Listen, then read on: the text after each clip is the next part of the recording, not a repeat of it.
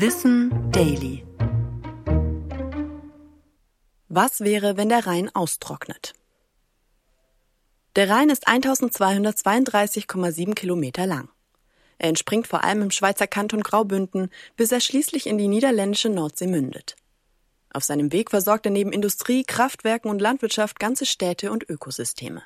Er ist damit der verkehrsreichste Fluss Europas. Doch er leidet unter den zunehmenden Hitzejahren und der Wasserstand sank in den vergangenen Jahren stark. Das wird für die Schifffahrt schnell zum Problem. In den letzten Sommern war der Schiffbetrieb stark eingeschränkt. Der Fluss drohte sogar ganz als Verkehrsweg auszufallen. Uns betrifft der fallende Pegel dann so. Wenn der Rhein wenig Wasser führt, dann können die Schiffe auch weniger Ware transportieren. Und damit steigen am Ende auch die Preise bei den KonsumentInnen. Das gilt auch für Trinkwasser, denn der Fluss liefert uns auch das. Nicht nur wir Menschen sind von den Folgen betroffen. Die Tier- und Pflanzenwelt leidet unter Dürreperioden besonders, wenn Wasserstraßen begradigt wurden, so wie es beim Rhein der Fall ist. Das hilft zwar, die angrenzende Flusslandschaft nicht zu überschwemmen, es kann aber eben auch die Lebensräume und Feuchtgebiete bedrohen.